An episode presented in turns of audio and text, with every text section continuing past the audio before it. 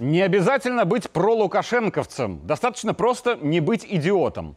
Вот решает Александр Григорьевич присоединить убыточный колхоз к успешному. Его критикует оппозиция. Мол, так президент камуфлирует проблему. Но цель Лукашенко не уменьшить цифру убыточных колхозов, а улучшить экономику страны и повысить благосостояние граждан. Если для этого нужно что-то присоединять, а кому-то отсоединять, то так тому и быть. А беглые при этом пытаются копировать диктатора, но получается смешно. Был у них убыточный колхоз под названием «Байпол». Присоединили его они к относительно успешному по деньгам колхозу имени Тихановской. Но тот так и остался убыточным. В итоге беглые после скандала решают один убыточный колхоз «Байпол» разделить надвое. И теперь у них два убыточных колхоза.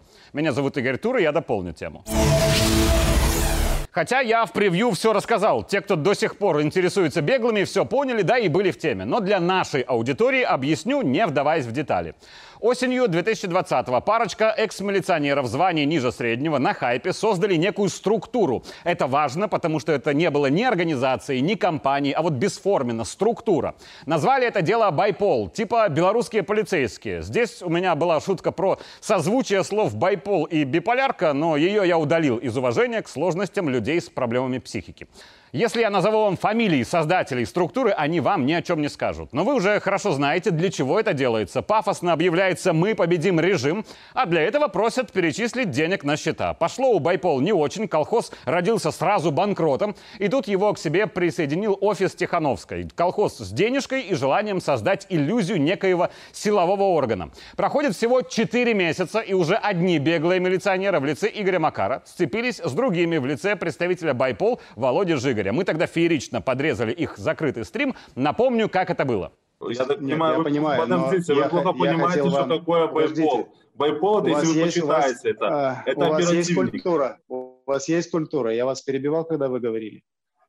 Не хватало еще этого. Я вам задал вопрос. Я вас перебивал? Владимир, давайте по очереди. Я вам еще раз объясняю. Вы говорите а вы о куске. Ваши, ваши, ваши я еще раз а то есть языком, на котором разговаривают граждане я еще раз говорю. Я еще Разговаривайте, раз пожалуйста, со своими сотрудниками. Говорю вам еще раз.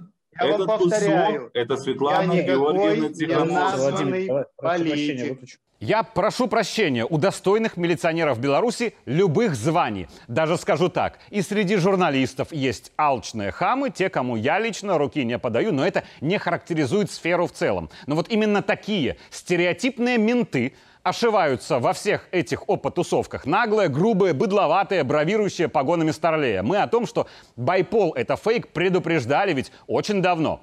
Но усилиями прикормленных офисом Тихановской СМИ скандал в 2020-м замяли, Макара в инфополе зачистили, а Байпол привлек к себе и в себя ведущего политических корпоративов в лице экс-милиционера Александра Азарова и начал рассказывать в этих ваших интернетах, что объявлен план Пирамога. Кто хочет с потом и кровью бороться с Лукашенко, записывайтесь к нам в телеграм-чат, безопасность гарантируется. Но старлеи из регионов не могут обеспечить кибербезопасность, потому что почти все из них в милиции занимались обеспечением безопасности максимум стада гусей у бабушки в районе или чем-то похожим. Сотни людей, кто вот таким беглым ментам поверил, отсидели или сидят. Некоторые еще будут сидеть за сотрудничество с экстремистами. И чем дальше, тем больше беглых стали догадываться, что нет не только перспектив Перамоги, но и самого плана нет. Хотя Байпол исправно на это собирал деньги. И вот апогей. Прошлая неделя и тоже тезисно. Тот самый Азаров объявляет, что из структуры Байпол уволен еще один известный ведущий Матвей Купрейчик за отказ пройти полиграф.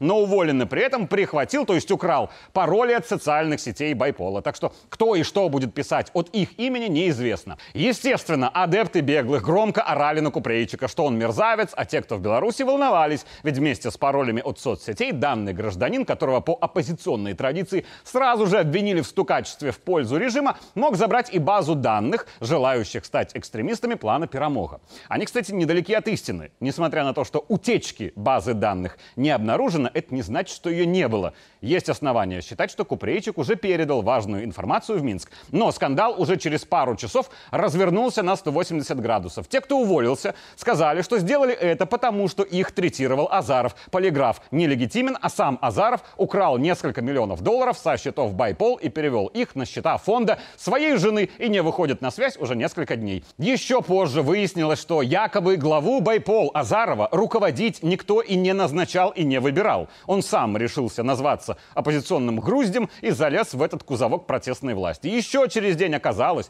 что структура под названием ByPol – это некое объединение бывших силовиков ByPol плюс фонд ByPol. И между этими ByPol ами юридической связи нет никакой, кроме одного лексического названия. То есть те белорусы, кто хотел помочь воякам из объединения ByPol, по незнанию бросали несколько лет деньги не им, а в некий фонд ByPol, которым руководит непонятно кто и который обворовал в нули Азаров.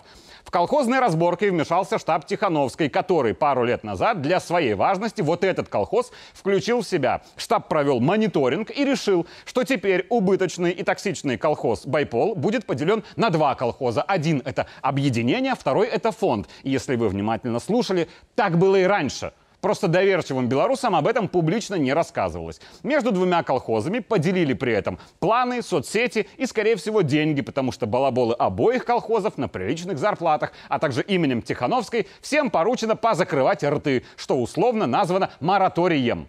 Но рты при этом не закрыл приблизительно никто, потому что весь этот скандал вызвал очередную волну недовольства штабом Тихановской, самой Светланой, Франоком и прочими опа-прикорытниками. Ведь колхоз «Байпол» был уже частью их колхоза.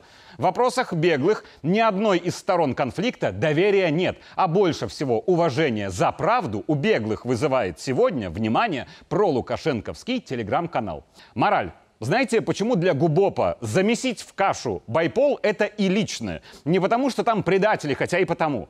Главная причина в том, что там те бывшие милиционеры, которые идиоты, а в любой профессии есть люди разные. И нормальным, действующим сотрудникам МВД искренне стыдно, что по работе вот таких вот бывших ментов некоторые судят о милиции страны в целом. Байпол — это колхоз, выдающий себя за холдинг. Теперь уже два колхоза и оба убыточные. А интервью бывших участников Байпол ждем на ОНТ. И это вряд ли будет купрейчик. Меня зовут Игорь Тур, и я дополнил тему.